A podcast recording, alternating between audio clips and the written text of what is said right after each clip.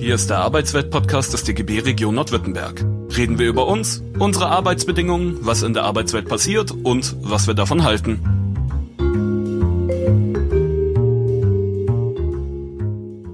Also zuerst nochmal ganz herzlichen Dank für die Einladung. Freut mich sehr. Ich bin nicht in Stuttgart geboren, ich bin in Geislingen an der Steige geboren und habe aber in Stuttgart Geschichte und Politikwissenschaft studiert. Und Sie können sich vorstellen, wodurch Geislingen geprägt ist. Geislingen ist durch große Industrie geprägt. Also alle meine Vorfahren haben in der württembergischen Metallwarenfabrik in der WMF gearbeitet, noch meine Eltern. Und erst mein Bruder und, und ich, wir sind sozusagen dann ausgeschert und wohnen heute beide in Stuttgart, haben unterschiedliche Berufe. Und dieses Studium, das können Sie sich vorstellen, Studium von Geschichte und Politikwissenschaft hat mich zu diesem Thema geführt. Das war nicht vorgezeichnet, also ich habe keine biografischen äh, Verbindungen zu diesem Thema, obwohl Sie wissen vielleicht, in Grafneck wurden über 10.000 Menschen ermordet in einem einzigen Jahr 1940. Und wir machen seit 1990, da wurde die Gedenkstätte gebaut, ein Namensbuch. Das heißt, man versucht relativ mühselig zu rekonstruieren, wer waren diese 10.000 Menschen. Und wenn man heute durch das Buch durchblättert, das fängt logischerweise bei A an und hört bei Z auf, da werden Sie Abel und Abele finden am Anfang und Müllers und Meyers und Schneiders und eben auch Stöckles. Ja, es ist niemand bewusst aus meiner Familie, aber man findet seinen eigenen Nachnamen. Und zum Thema kam ich eigentlich durch Zufall, durch eine Abschlussarbeit an der Universität Stuttgart. Das nannte man damals noch Magisterarbeit, heißt heute Master, Masterarbeit. Und ich wurde gefragt, ob ich über dieses Graf Neck 1940 diese Arbeit schreiben möchte. Und der Professor damals, das war ein relativ bedeutender Professor, bei dem hat auch übrigens Ihr Stadtarchivar, der Horst Secher, studiert. Das war der Eberhard Jeckel. Und der hat damals gesagt, ach, Herr Stöckle, ich weiß von Grafeneck nichts. Dann waren wir zu zweit, ich wusste nämlich auch nichts von Grafeneck. Ich sage jetzt bewusst, trotz eines guten Geschichteunterrichts, es hat mal jemand gesagt, wenn Grafeneck da nicht auftauchte, kann der nicht gut gewesen sein, aber er war trotzdem gut, wusste ich von diesem Thema Euthanasie, ich nenne es jetzt mal Euthanasie in Anführungszeichen, wusste ich von diesem Thema nichts. Ja. Jahrgang 64 bin ich, habe 84 Abitur gemacht. Meine Geschichtelehrer waren alle relativ durch die Bank junge Menschen, die dieses Thema eben auch nicht parat hatten. So nehme ich das jetzt einfach mal an. Da ich heute sprechen darf am Antikriegstag, habe ich ganz dezidiert versucht, dieses Thema auch mit dem Begriff des Krieges und mit diesem Geschehen Zweiter Weltkrieg zu verbinden weil es steht in einem ganz, ganz, das wird oft nicht thematisiert, aber steht in einer ganz, ganz engen Verbindung da dazu. Und Sie sehen das Grafeneck 1940. Ich gehe nachher auf den Ort ein wenig ein, ich gehe auf dieses Jahr ein und ich habe den Titel bewusst gegeben, Krieg und NS, Euthanasie. Das erste Dokument, was ich gefunden habe, stammt vom 1. September 1939. Das ist der Tag des Kriegsbeginns, des Zweiten Weltkriegs. Und an diesem Tag, zumindest auf diesen Tag, ist ein Dokument datiert, was wir heute als Ermächtigung oder als Auftrag für diese Euthanasieverbrechen ansehen. Sie wissen vielleicht, wenn Sie sich mit der Geschichte des Dritten Reiches beschäftigen, Nationalsozialismus, es gibt keinen Befehl, keinen Auftrag für den Holocaust. Eigentlich eine ungeheuerliche Tatsache. Es werden fünf bis sechs Millionen Menschen ermordet von 1941 bis 1945, was wir heute als Holocaust oder Vernichtung der europäischen und deutschen Juden bezeichnen, das hört sich alles sehr, sehr technisch an, da gibt es keinen Befehl. Für diese Verbrechen der Euthanasie gibt es dieses dürre kleine Schriftstück, das hat gerade mal eins, zwei, drei, fünf Zeilen ja, und ist sehr, sehr verklausuliert, beinahe weich gewaschen. Ja. Da heißt es, Reichsleiter Buhler und Dr. Brandt sind unter Verantwortung beauftragt, die Befugnisse namentlich zu bestimmen der Ärzte so zu erweitern, dass nach menschlichem Ermessen unheilbar Kranken bei kritischster Beurteilung ihres Krankheitszustandes der Gnadentod gewährt werden kann. Fünf Zeilen, die eigentlich mehr vertuschen oder mehr verschweigen, als sie tatsächlich sagen. Aber Sie sehen, datiert ganz gezielt und ganz bewusst auf diesen 1. September. Wir wissen heute, unterzeichnet wurde das von Adolf Hitler nicht am 1. September 39. Vermutlich war das irgendwann im Oktober 39, wo er das unterzeichnet hat. Aber im Kontext hat er das ganz bewusst auf diesen Tag datiert.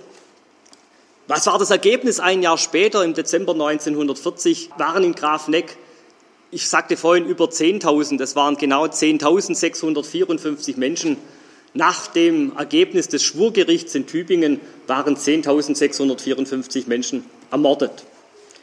Und um klar zu kontrastieren, diesen Begriff des Gnadentods, Sie können sich erinnern, in diesem kleinen Schreiben gerade eben, hat 1941 einer der Täter relativ kalt Bilanz gezogen. Und es war ein Statistikbeamter in Berlin, was der berechnet hat, war die Kosteneinsparung für das Deutsche Reich. Und er rechnet bis zum 1. September 1941, kommt er zum Ergebnis, wurden desinfiziert, ein Terminus technicus für vernichtet, ermordet, Personen 70.273 bei einem durchschnittlichen Tagessatz von Reichsmark 350 ergibt sich hierdurch eine tägliche Ersparnis von Reichsmark 245.000, eine jährliche Ersparnis von Reichsmark 88 Millionen. Also um das einfach zu kontrastieren mit diesem verwaschenen Auftrag, den Sie da vorhin gesehen haben, dass unheilbar Kranken der Gnadentod gewährt werden kann, nach zwei Jahren rechnet einer aus, wie hoch die Einsparung für das Deutsche Reich war.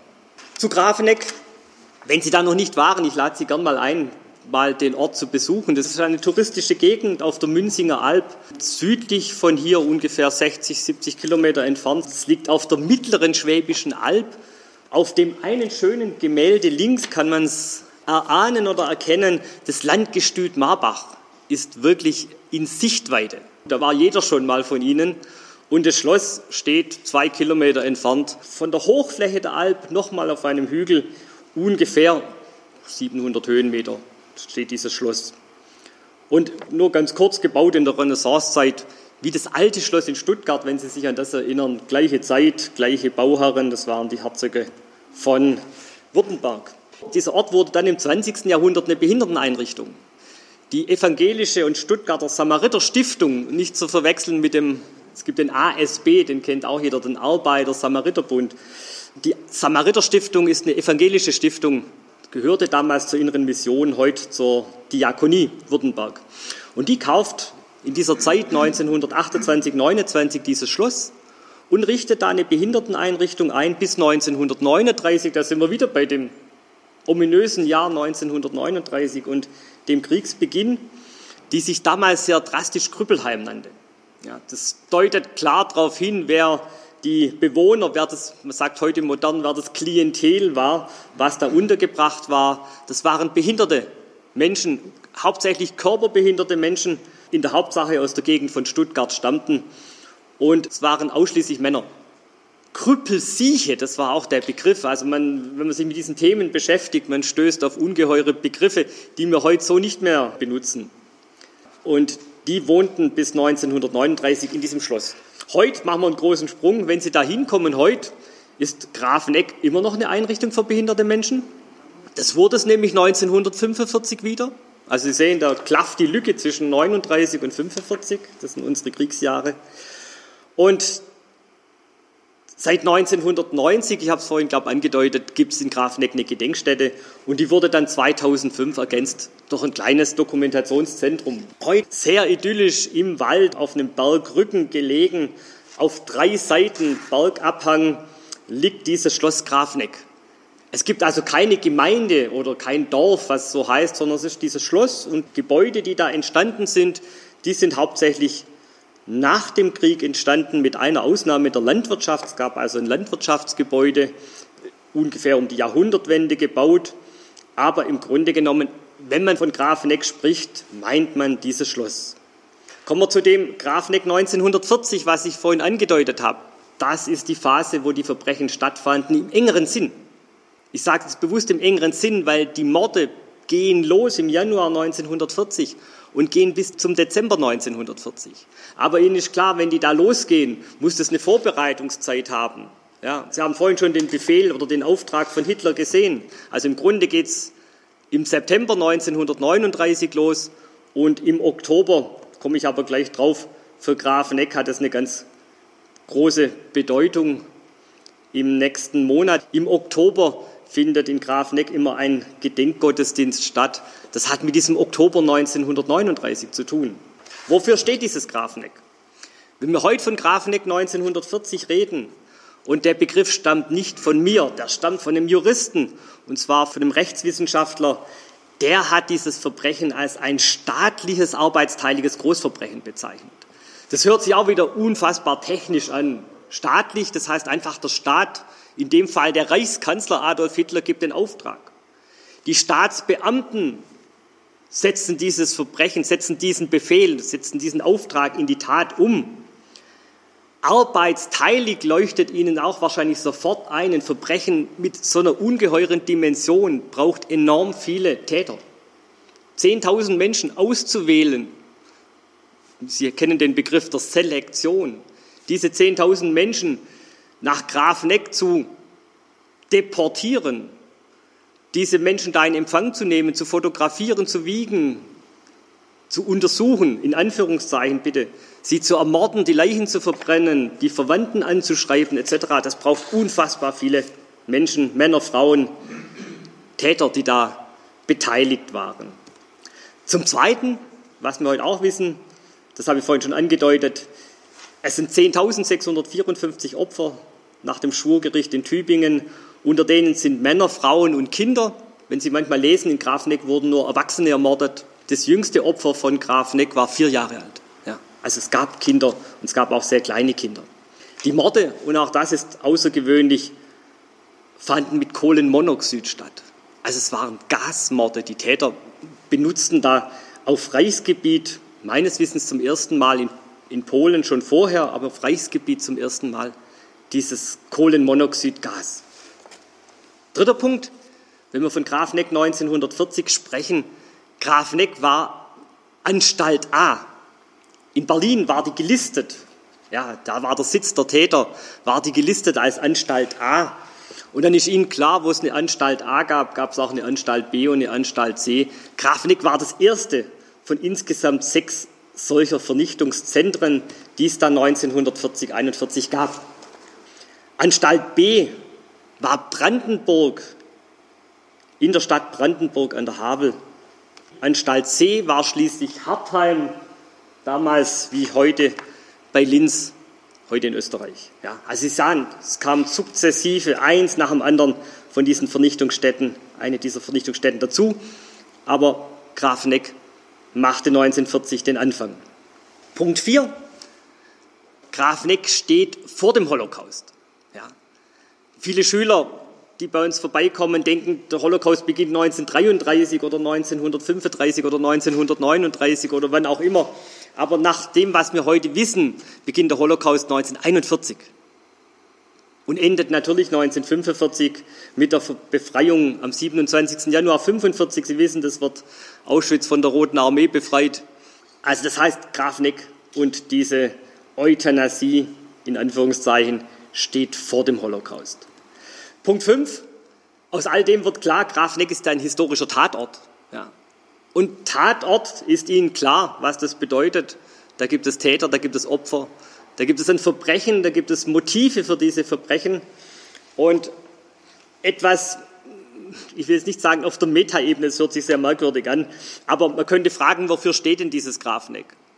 Wir wissen heute ganz viel über die Geschichte, wir wissen ganz viel über die NS-Geschichte, wahrscheinlich über keine Epoche der deutschen Geschichte wissen wir so viel. Aber wenn man zurücktritt und nochmal überlegt, wofür steht dieses, ja, dann steht es für eine Grenzüberschreitung. Zwischen 33 und 39 ging es sukzessive um die Ausgrenzung von Menschen, um die Entrechtung von Menschen, um das Quälen von Menschen, in einzelnen Fällen auch um die Tötung von Menschen.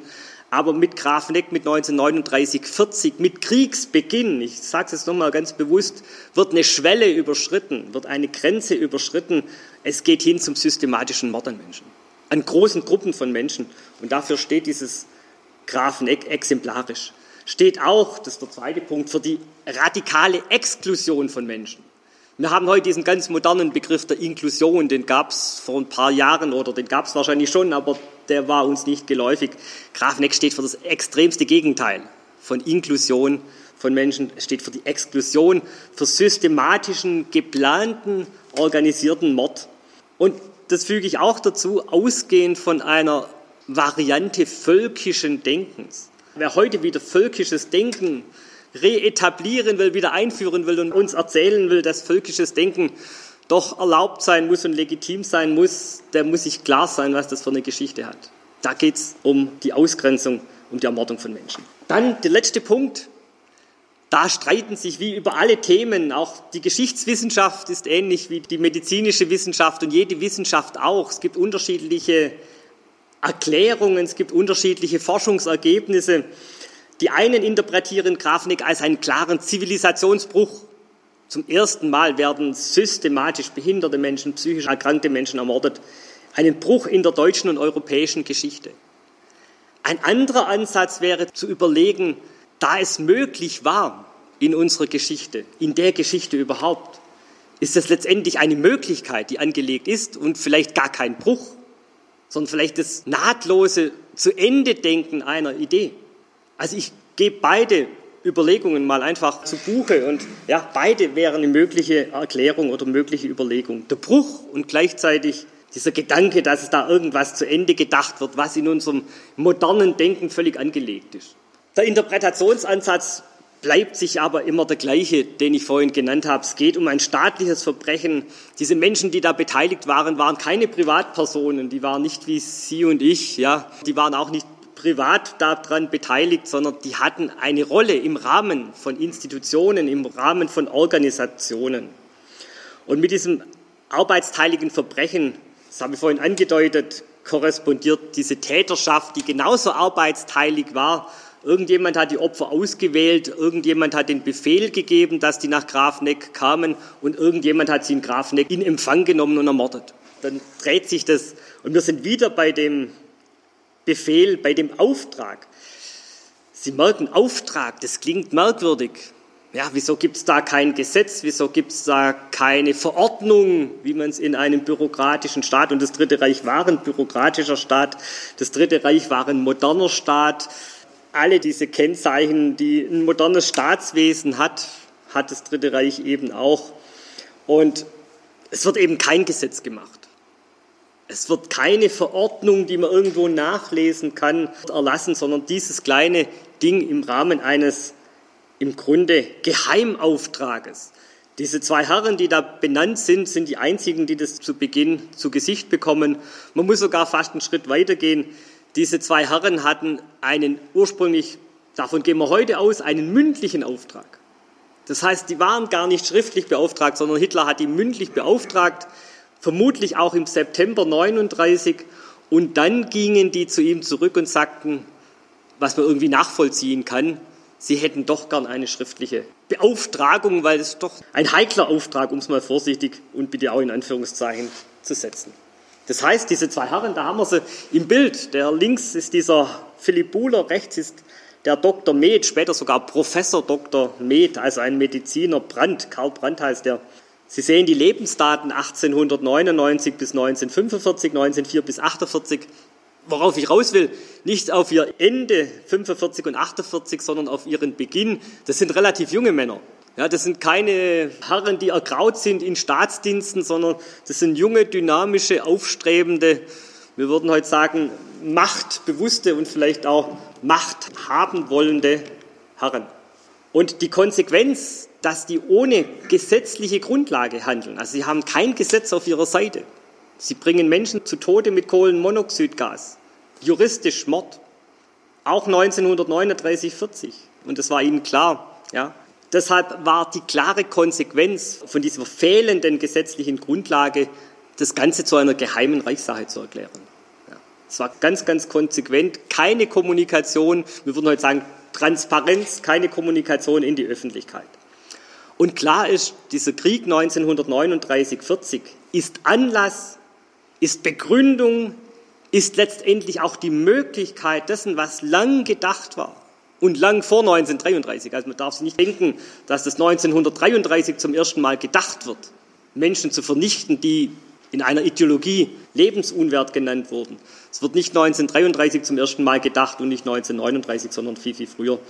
Aber dieser Krieg bietet die Möglichkeit, das Ganze vom Denken in das Tun zu übersetzen. Dieser Dr. Karl Brandt sagt nach dem Krieg aus, Sie sehen, der lebt bis 1948, wird 1948 in Nürnberg hingerichtet. Der sagt nach dem Krieg aus im Ärzteprozess, dass der Reichsärzteführer Gerhard Wagner, natürlich Dr. Gerhard, Entschuldigung, Dr. Gerhard Wagner muss da natürlich heißen, hat eigentlich schon 1935 von Hitler diese Ermächtigung gefordert. Da war Reichsparteitag in Nürnberg. Dann ging dieser Dr. Wagner zu Hitler und sagte, er möchte mit der Euthanasie beginnen. Und Sie sehen, der Karl Brandt das erklärt, Hitler lehnte ab mit der Begründung, dass wenn ein Krieg sein soll, er diese Euthanasiefrage aufgreifen und durchführen werde, weil die Befreiung des Volkes von der Last der Geisteskranken im Krieg möglich ist und wenn alle Welt auf den Gang der Kriegshandlungen schaut, der Wert des Menschenlebens ohnehin minder schwer wiegt. Also der Karl Brandt erklärt sogar uns nach 1945 noch, dass eben schon erste Anläufe vorher gab und dass da auch andere diese sogenannte Euthanasiefrage, so heißt es hier, aufgreifen wollten. Hitler das aber 1935 blockierte. Sie sehen das noch mit dem Zusatz, dass Widerstände, die von kirchlicher Seite zu erwarten wären, nicht diese Rolle spielen würden im Krieg, meint er damit, im Krieg wie sonst. Also ganz klar, es wird aus der Friedenszeit auf den schon perspektivisch angelegten Krieg verschoben. Der Karl Brandt, eine unglaublich schillernde Figur, der war im Grunde genommen ein Gesundheitsminister ohne Ministerium, hat den mal jemand bezeichnet. Und er war ein Reichsbeauftragter für das Sanitäts- und Gesundheitswesen. Das hört sich zuerst relativ banal an, aber er war da damit im Medizinsektor, wie wir heute sagen würden, einer der mächtigsten, vielleicht sogar der mächtigste Mann im NS-Staat wurde 45 durch die Briten verhaftet, nach Nürnberg überstellt, 47 zum Tode verurteilt, 48 hingerichtet. Der Nürnberger Ärzteprozess, der heißt übrigens, was ich auch nicht wusste, United States of America versus Karl Brandt, also gegen Karl Brandt und andere. Also der Nürnberger Ärzteprozess, den wir es umgangssprachlich so bezeichnen, ist eigentlich ein Prozess gegen den Hauptangeklagten Karl Brandt und es waren, glaube ich, noch über 20 Mitangeklagte. Sein Votum, also gefragt wurde, schuldig oder nicht schuldig, war klar und deutlich. Da gibt es auch Fernsehaufnahmen, das kann man sogar nachhören, nicht schuldig. Die Planungszentralen saßen in Berlin. Die ersten Befehle gingen kurz nach Kriegsbeginn raus. Und zwar das erste war an alle Heil- und Pflegeanstalten im Reich ging im Oktober schon ein, ein Schreiben, sie sollen doch Patienten melden nach Berlin. Was hat die Planer in Berlin, die Euthanasieplaner in Berlin interessiert? Die hat interessiert die Diagnose. Was haben diese Menschen, die behindert sind, die psychisch erkrankt sind? Also Diagnose geht es im Regelfall um psychisch erkrankte Menschen. Gerade mal zwei Zeilen, also alles sehr, sehr schmal. Dann die Frage, was schaffen schwäbisch gesagt, was schaffen denn diese Menschen, was können die noch arbeiten und die Art der Beschäftigung. Dann hat die noch interessiert, die Planer, bekommen die regelmäßig Besuch und was sie auch brennend interessiert hat, wer ist der Kostenträger? Also wer trägt die Kosten für diese Menschen? Das heißt, Sie merken, da geht es schon um die Auswahl der Opfer. Sie können sich an diesen diese kleinen fünf Zeilen erinnern, kritischste Beurteilung, unheilbar Kranken und dann geht es um den Krankheitszustand. Ja, Sie sehen, wie kritisch beurteilt wurde. Es war ein DIN A4-Blatt, was an die Klinik geschickt wurde. Die Klinik sollte das ausfüllen und nach Berlin zurücksenden. Und wie es in dem guten bürokratischen Staat üblich war, zu dem Meldebogen gab es auch gleich ein Merkblatt für die Klinik, dass die Klinik nicht aus Versehen für alle ihre Patienten diesen Meldebogen ausgefüllt hat, sondern es war ganz klar, sie sollen es nur für vier, Sie sehen da vier Ziffern, für vier Personengruppen diese Meldebogen ausfüllen. Für die, die nicht mehr arbeiten können, für die, die fünf Jahre oder länger in der Klinik waren, für die sogenannten Kriminellen, das waren die, die ein Gericht eingewiesen hatte, und für jüdische Patienten. Also Sie sehen, da interessiert hauptsächlich die Frage Produktivität, wenn Sie so möchten, der Wert des Lebens, der Wert oder der Unwert wird berechnet, wird behauptet anhand der Produktivität und der Leistungsfähigkeit. Das klingt alles andere als unmodern, in Anführungszeichen bitte. Wir bleiben im Oktober 1939, also sechs Wochen nach Kriegsbeginn, wird Grafeneck, wir sagen heute manchmal beschlagnahmt. Das ist etwas umgangssprachlich. In dem Erlass steht wörtlich drin, Grafeneck ist für Zwecke des Reichs zu räumen. Und es ist von Insassen und Pflegepersonen ebenfalls zu räumen. Also das heißt, Zwecke des Reichs war nicht näher spezifiziert. Auf jeden Fall diese Männer und die Mitarbeiter der Samariterstiftung mussten Grafneck relativ kurzfristig verlassen. Das heißt, so ein paar wenige Tage war dieser Ort leer und dann ist ihnen klar, was passierte, dann rückten die Täter ein. Ja. Und diese Befehlskette, Sie sehen, der letzte in der Befehlskette, bevor es an die Samariterstiftung ging, war der Landrat.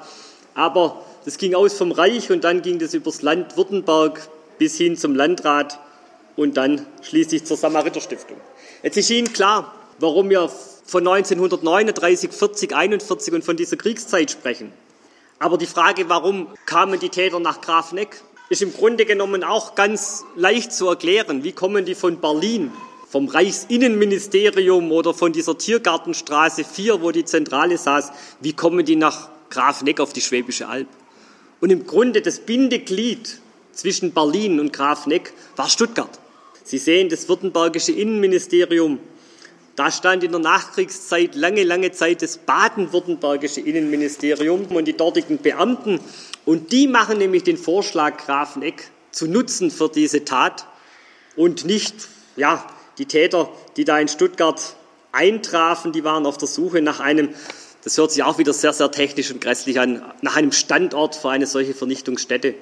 Und wie gesagt, die Beamten in Stuttgart, der Innenminister, seine Abteilungsleiter im Gesundheitswesen, die schlugen dann Grafneck vor. Und dann sind wir September, Kriegsbeginn, Oktober war die Beschlagnahmung von Grafeneck, die Inanspruchnahme, wie es so schön heißt, und im November gingen schon die ersten Befehle von Stuttgart raus an die ganzen Kliniken im Land. Von Weinsberg über Winnenden, Zwiefalten, wie die großen psychiatrischen Kliniken, die es ja heute im Regelfall alle noch gibt, wurden die darauf hingewiesen, dass sogenannte Verlegungen anstehen und die dann im Laufe der Zeit angekündigt werden. Und die Begründung ist, lese bloß den ersten Satz, womit der, der Ministerialbeamte das begründet, die gegenwärtige Lage macht die Verlegung notwendig. Die gegenwärtige Lage ist Ihnen klar, worauf er anspielt. Er spielt natürlich auf den Krieg an. Das heißt, er benutzt auch den Krieg als Begründung, um Menschen schließlich aus diesen Einrichtungen nach Grafeneck, wie die Täter sagen, zu verlegen. Der Kollege in Baden, in Karlsruhe, macht genau das Gleiche. Auch da heißt es wieder, die gegenwärtige Lage macht die Verlegung einer größeren Anzahl von in Heil- und Pflegeanstalten und ähnlicher Art untergebrachten Kranken notwendig. Die Täter von Grafeneck könnte man sagen, man müsste fast korrigieren, die Täter in Grafeneck. Sie haben nämlich gesehen, es gibt die Täter in Berlin, es gibt die Täter in Stuttgart und es gibt eben die in Grafeneck. Es waren nicht alle, aber doch im Gro Staatsbeamte. Das heißt, der Dr. Med Horst Schumann kam als Amtsarzt von Halle an der Saale, der Christian Wirth kam als Kriminalkommissar aus Stuttgart, der Kollege Jakob Wöger war auch von der Kriminalpolizei in Stuttgart. Das sind jetzt nur drei von nahezu 100 Mitarbeitern, die dieses Grafneck 1940 hatte. Dieser Jakob Wöger, der war Leiter des Sonderstandesamtes Grafneck und es wurde ganz bewusst, da gab es auch Berater und die juristischen Berater haben geraten, in jeder dieser Vernichtungsstätten ein Sonderstandesamt einzurichten, damit jeder einzelne Todesfall beurkundet werden kann durch die Beamten dieser Sonderstandesämter. Und der Jakob Wöger war der Leiter dieses Sonderstandesamtes. Er unterschreibt auch noch im Februar 1940 mit seinem eigenen und seinem richtigen Namen. Im Lauf des Jahres 1940 benutzen die Täter alle Pseudonyme, weil ihnen ist klar, sie handeln ja, zwar in geheimer Reichssache und zwar mit Auftrag des Führers, aber trotzdem handeln sie gegen das Gesetz. Und deshalb im Lauf der Wochen und Monate stellen die alle um vom Klarnamen auf einen Pseudonymnamen. Die Morde beginnen am 18. Januar, im Januar 1940, also wenn Sie so möchten, ja, ich sprach vorhin von dem Vorlauf von Oktober bis Dezember, beginnen nach drei Monaten und zwar exakt am 18. Januar 1940. Und was Ihnen der Historiker nicht erklären kann, die ersten Opfer kamen aus München. München Haar, ja, Egelfing Haar. Warum, kann man bis heute nicht erklären. Dieser sogenannten und legendären, nach 45 legendär gewordenen grauen Busse von Grafneck, da hat sich in den letzten Monaten auch eine kleine Diskussion ergeben, waren die Busse wirklich grau? Das ist vielleicht nur eine, eine Nebensächlichkeit, für die Opfer spielt es überhaupt keine Rolle. Es spielt vielleicht eine Rolle, wer hat die Busse gesehen, aber auch da gibt es im Grunde genommen keine große Forschungsfrage oder Diskrepanz. Die Busse waren grau, natürlich auf Schwarz-Weiß-Fotos sowieso. Es gab aber auch, das wissen wir heute, einen Bus, der rot war. Das ist das einzige Farbfoto, wo wir haben. Das stammt aus der Stiftung Liebenau. Das ist in Oberschwaben eine katholische Einrichtung der Caritas. Die haben den Bus auch fotografiert und es ist nicht nach, nach meinem Wissen nicht nachkoloriert. Das ist der original rote Bus, den die Täter von der Reichspost ausgeliehen hatten. Oder die Reichspost hat den Tätern ausgeliehen, diese Busse, alle die Busse, ob sie, egal ob sie grau oder rot waren. Und die Postbusse waren in dieser Zeit rot. Also es war eine typisch rot-weiß-schwarze Lackierung, die diese Busse hatten. Seit ein paar Jahren haben wir dieses ominöse Foto. Es ist das einzige Foto, was die Vernichtungsstätte Grafeneck 1940 zeigt. Ja. Alles, was wir bisher hatten, waren die Beschreibungen der Täter aus den Protokollen des Grafeneck-Prozesses. Die haben beschrieben, wie groß die Gebäude waren, wo die Gebäude standen, aber es gab gar kein Foto. Und ein Mitarbeiter von uns hat vor ein paar Jahren in einem Archiv in Nordrhein-Westfalen dieses Foto gefunden. Und wenn man nicht weiß, was da drauf zu sehen ist, wird man das Foto im Grunde genommen als relativ banal ansehen. Eine Landwirtschaftsszene, da wird gearbeitet auf dem Land, es wird geerntet, Rüben, was auch immer, keine Ahnung. Das sind übrigens Leute, die 1940 in Grafneck waren und die Landwirtschaft betrieben haben. Auch das ist ein ungeheures Faktum. Während Menschen ermordet werden, wird die Landwirtschaft weiter betrieben. Ja, gibt es weiterhin, werden Tiere versorgt, werden die Äcker bestellt, es wird geerntet. Worum es aber in Wirklichkeit geht, in erster Linie sind die Gebäude, die da dahinter stehen. Die Garage für diese Busse das nächste Gebäude, das war das Krematorium, wo die Leichen verbrannt wurden, dieses Vernichtungsgebäude, wo die Morde stattfanden. Das Schloss, müssen Sie sich jetzt vorstellen, ist hinter diesen drei Gebäuden. Es geht so ganz leicht bergab, deshalb scheint das Schloss auch nirgendwo durch. Die Opfer kommen aus Einrichtungen, das weiß man heute, alle 10.654 Opfer kommen aus Einrichtungen, natürlich in Baden-Württemberg. Auch da verändert sich so manches im Laufe der Jahre, es kommen Einrichtungen hinzu, manche kommen weg. Insgesamt sind es heute 49, die wir kennen, hauptsächlich in Baden-Württemberg, aber auch in Bayern, in Rheinland-Pfalz, eine in Hessen und eine sogar in, im heutigen Nordrhein-Westfalen, was natürlich damals noch nicht existierte. Das war die preußische Rheinprovinz. Wenn man das auf einer Karte abtragen wollte, wo diese Einrichtungen sind, woher die Opfer kommen, dann würde natürlich die Karte nicht funktionieren, weil die Opfer kommen aus jeder Gemeinde, aus jeder Stadt. Wir haben mal ein Buch zusammengestellt, wo die Opfer herkamen. Das sind nur Ortsnamen drin. Das sind keine Namen, das sind keine Nachnamen und Vornamen. Das Namensbuch ist dreimal so dick ungefähr. Aber das sind nur Ortschaften, das fängt logischerweise bei Aalen und Aachen an und es hört bei Zuffenhausen oder wo auch immer, hört es auf. Und wir haben vorhin gehört, natürlich auch Opfer aus Sindelfingen, aus Böblingen, aus Stuttgart allein sind es weit über 500. Ich habe vorhin erzählt, mühselig hat man versucht, die Namen zu rekonstruieren. Es sind heute fast 10.000, die namentlich wieder bekannt sind. Nicht von allen gibt es natürlich ein Foto, das ist Ihnen klar. Herr Mall, der ist Student der Theologie. Eine Frau Burkhardt, die war Hausfrau. Ein Herr von Görne, das war ein Landstreicher, auch wenn sein Name nicht so klingt. Ja, der war nicht sesshaft, würden wir heute sagen. Die Frau Lahnstein, die wurde arbeitslos in der Weltwirtschaftskrise und landete in einer psychiatrischen Klinik. Der Adolf Maybach aus der Familie Maybach, der Konstrukteursfamilie, das war der Sohn von Wilhelm Maybach und der Bruder von Karl Maybach, alle die zählen zu den Opfern. Ja. Dieser junge Mann Theodor Künast, da hatten die Verwandten die Unterlagen, die Dokumente und Fotos irgendwann mal zu uns gebracht. Sie haben vorhin von diesen Schreiben aus Grafneck berichtet, die an die Familien gingen. Die Familie hat uns damals noch das Originalschreiben in die Hand gedrückt. Ja, das muss man sich vorstellen. Und das sind Einheitsschreiben. Drüber steht, Grafneck hieß damals Landespflegeanstalt. Dann werden Sie eine falsche Todesursache finden. Sie werden einen falschen Todestag finden. Alle gefälscht. Bis heute kommen Verwandte von den Opfern zu uns nach Grafneck jede Woche. Wenn Sie sich überlegen, 10.000 Menschen haben zigtausend Verwandte heute. Und jede Woche haben wir Kontakt. Ja, die Leute kommen, die Leute schreiben uns, inzwischen per E-Mail. Sie schicken uns Fotos, sie schicken uns Scans, wie man das heute macht. Die 10.000 Schreiben, die Graf rausgeschickt hat, da ist oben ein fast unleserlicher Stempel aufgestempelt, in Rot im Original. Und da heißt es, Anfragen sind nur schriftlich an uns zu richten. Ihnen ist klar, die Täter wollten keinen Besuch in Grafneck von den Verwandten, ja, die gegebenenfalls dieses Grafneck aufsuchen wollten und sich informieren wollten, warum jetzt in dem Fall dieser junge Herr Künast da verstorben ist, obwohl er vor ein paar Wochen noch im Göppinger Christophsbad untergebracht war. Manche Verwandte haben dann ganz drastisch reagiert. Die haben dieses Schreiben bekommen und haben das gleich vermerkt mit Lüge.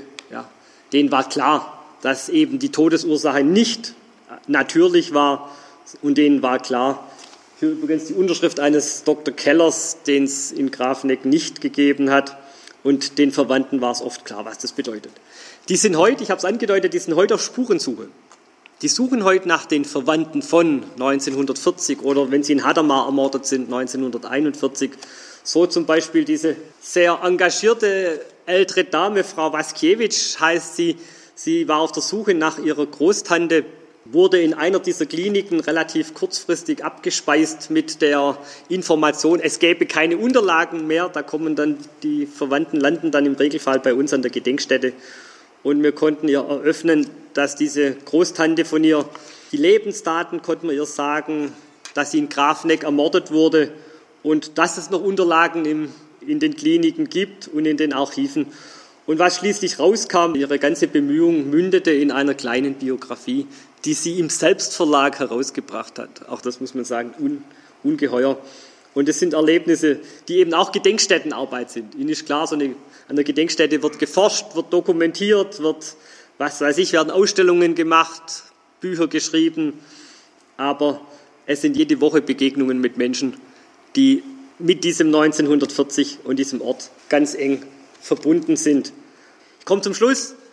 Ich habe angedeutet vorhin, Ihnen ist klar, diese Idee der Vernichtung, der Ermordung sogenannten unwerten Lebens, ich habe ganz dezidiert gesagt, war keine Idee, keine genuine Idee des Dritten Reiches oder, oder gar von Adolf Hitler.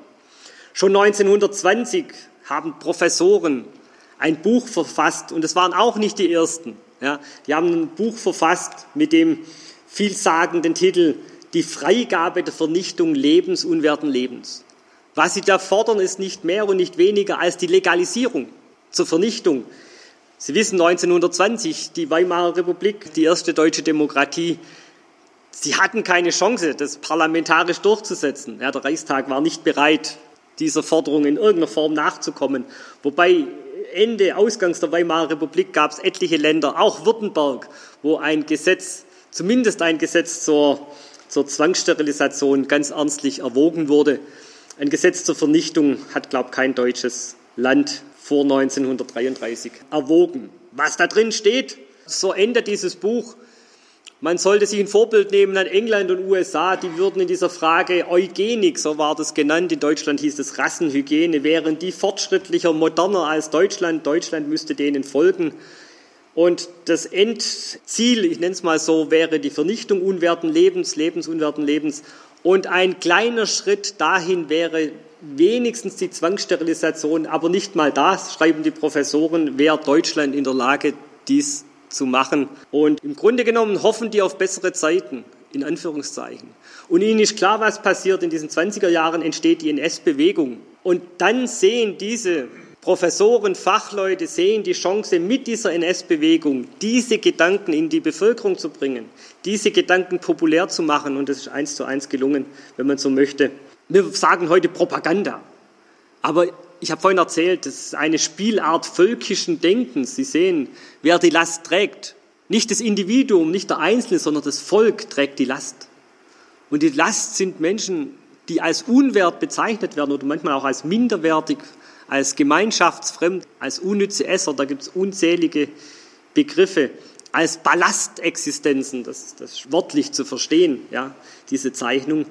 Last meint ganz explizit biologische Last medizinisch-biologisch, da diese Menschen als erbkrank angesehen wurden. In der Praxis für die Ermordung spielte diese Frage keine Rolle mehr. Aber die andere Frage spielte sehr wohl eine Rolle, wie viel kosten diese Menschen? Auch das wird da ganz klar benannt, im Durchschnitt 50.000 Reichsmark. Und wenn wir heute sagen, alles Propaganda, und warum waren die Leute so verblendet, verbohrt, muss man sagen, aus Propaganda wurde Schulbuchwissen. Das gleiche Bild nochmal im Biologiebuch für höhere Schulen. Das heißt, das haben die gelernt. Ja, das war drin. Ich mache schon 25 Jahre diese Gedenkstätte. Gibt es heute noch manchmal die gleichen Fragen. Wer bezahlt? Wer zahlt für die Menschen, für die behinderten Menschen? Wer zahlt? Sie merken übrigens schnell, die Last ist austauschbar da oben. Da kann man problemlos Alte draufsetzen, da kann man problemlos Asylanten draufsetzen, da kann man problemlos Arbeitslose draufsetzen. Das ist völlig austauschbar, diese Form der Denunziation von Menschen. Und wenn ich zum Schluss kommen darf, wenn man ein einfaches Modell bilden würde, was macht es möglich, dass sowas 1940 geschieht, komme ich auf drei Punkte. Es gibt die Idee, es muss die Idee da sein. Das Sie haben gesehen, die liegt da, die liegt quasi zum Greifen da, vor 1933 schon. Es gibt die Verfechter dieser Idee, das sind keine Randexistenzen, das sind Professoren, kluge Menschen, das sind Akademiker, die das möchten, das sind Staatsbeamte, das sind Juristen etc. etc. Also die Idee von Geopolitik und Biopolitik habe ich das mal genannt. Was meint Geopolitik und Biopolitik? Das ist eigentlich ganz einfach. In dieser Vorstellung kämpfen Völker um Raum. Eine verrückte Vorstellung, aber wir waren vorhin beim Krieg, bei Aufrüstung. Ja, passt alles hervorragend das Dritte Reich rüstet auf vom ersten Tag bis zum Kriegsbeginn. Und das heißt, Geopolitik meint, das ist, eine, das ist die Vorstellung, dass es einen Kampf gibt, einen permanenten Kampf der Völker um, um Land. Und Sie kennen den Begriff Volk ohne Raum, auch aus der Zeit. Und Biopolitik meint ganz einfach, dass nur die stärksten Völker dieses ganze Bestehen, sich da bestehen werden in diesem Kampf. Das heißt, diese Ideen von, von, von Biopolitik, Geopolitik sind die Grundlage die Tiefenstruktur habe ich das genannt. Die Rahmenbedingungen sind ganz klar. Die Zerstörung der Demokratie und diese Errichtung der Diktatur. Ohne dieses, ich wage jetzt einfach die These, ohne diese Rahmenbedingungen, ohne die Diktatur des Dritten Reiches, keine Euthanasie und keinen Holocaust. Und das Dritte und Letzte, und damit höre ich auf, da sind wir wieder beim Beginn.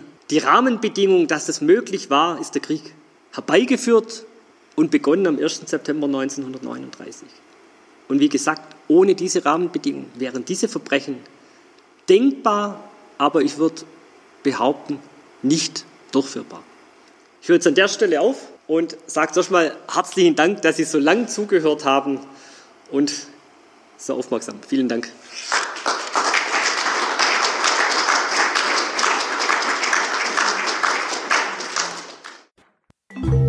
Das war der Arbeitswelt-Podcast des DGB Region Nordwürttemberg. Mehr Infos, Videos und alle Folgen findet ihr auf unserem YouTube-Kanal. Folgt uns auch auf Instagram, Twitter und Facebook.